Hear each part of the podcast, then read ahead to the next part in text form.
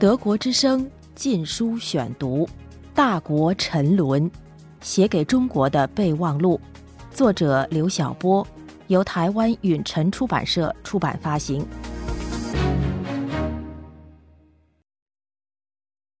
第四卷，每一天都是六四。第九章，待到涅盘完成时，为包尊信先生安葬而作。包包，一年前的今天晚六点，你的生命走到尽头。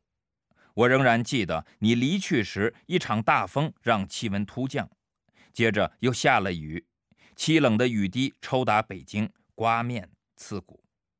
你走了，天也哭。我仍然记得，在你弥留之际，我伸手颤抖着抚摸你的双脚和双手。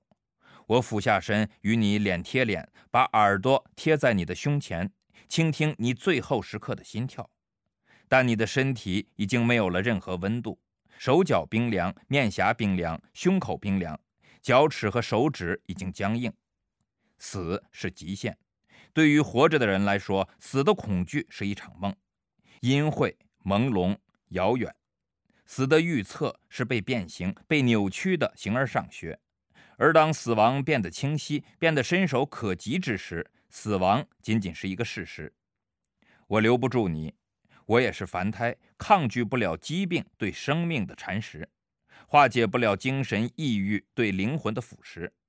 纵使我与你的交情是炉火，是冬日阳光，也融化不了你内心深处那块冰，让你在心灵的寒冷中离去。我的耳边响起了某位诗人的诗句：“这是终结，是来自荒原的救赎。”包包，今天是你一周年忌日，我们来为你下葬。深秋的蓝天似乎从头顶延伸到脚下。把白云送进你的墓穴，明媚的阳光穿透我的身体和泥土，带着野草的气味，落在你仍然微笑的脸上。我看到了你的亡灵融化在天地之中。这个墓穴是师母选的，坐落在山腰，视野开阔，可以极目远望。我相信你能看到生前最喜欢的潭柘寺。八十年代，你是启蒙的先驱。八九运动中，你是知识界的领军人物；八九后，你是京城的囚徒。再有半年多，就是六四二十周年祭了。六四的枪声划开了两个时代，也划开了你的两段人生。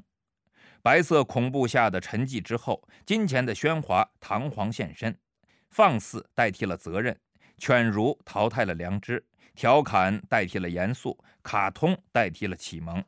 艳俗代替了朴素，经纪人代替了文化人，急功近利的厚黑变成了全社会的时尚，凶狠无情、不择手段的狼性被奉为图腾。许多你所熟悉的学者、教授、文化人，或跻身高级智囊，或混成明星学者，或变成商界富豪，而你这位八十年代的风云人物，却陷于无公职、无工资、无社保的窘境。你擅长演讲，长于维文，喜欢在公共场合高谈阔论，被邀前往外地演讲、开会是家常便饭。你具有很强的学术组织能力，从《走向未来》丛书到读书杂志，从中国文化书院到华夏丛书，你都是主要的开创者和参与者。但六四后的十八年中，名字被禁，使你失去了出现在公共场合的机会。你的文章也无法在中国报刊上发表，更不用说请你做主编了。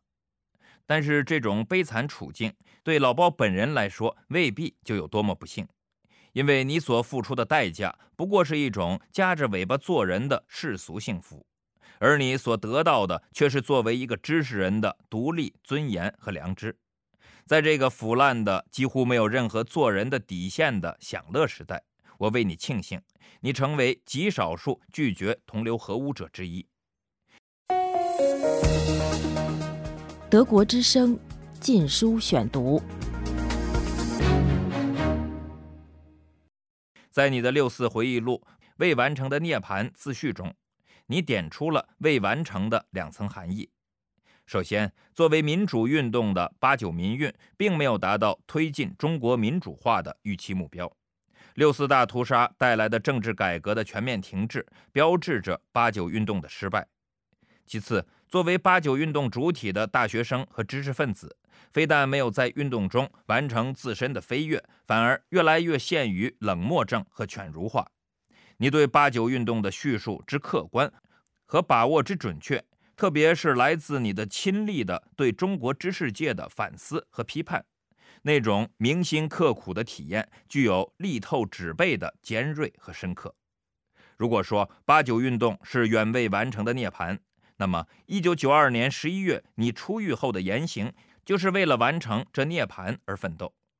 结束铁窗生涯没多久，你很快就参加了反专制和争人权的民间运动，成为民间反对活动的中坚人物之一。九十年代，你参与起草和发起过多次签名活动，你的家也成为讨论起草和定稿的地方。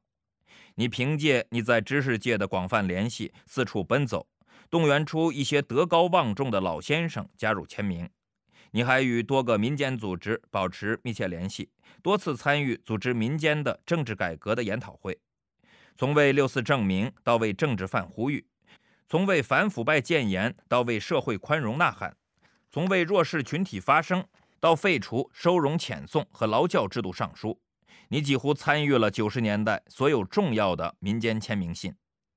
新世纪以来，你仍然坚守在民间维权行列中，从声援新青年学会四君子，到营救不锈钢老鼠、杜岛斌等文字狱的受害者，从支持天安门母亲到抗议孙志刚之死，从抗议当局封网到呼吁废除煽动颠覆罪。你参与了多封有影响、有成效的签名信。二零零四年，你第一次重病，几乎与死神擦肩而过，使你的民间活动有所减少。但几次重要的民间签名活动，你仍义不容辞地参与：抗议汕尾血案，抗议关闭世纪中国网，抗议当局对盲人维权人士陈光诚和维权律师高志胜的政治迫害。直到二零零七年八月，你去世前的两个月。你还参与了同一个世界、同一个梦想、同样的人权签名活动。正因为你的学识和经历、你的智慧和人格、你的不屈和坚守，你才赢得了民间的尊敬。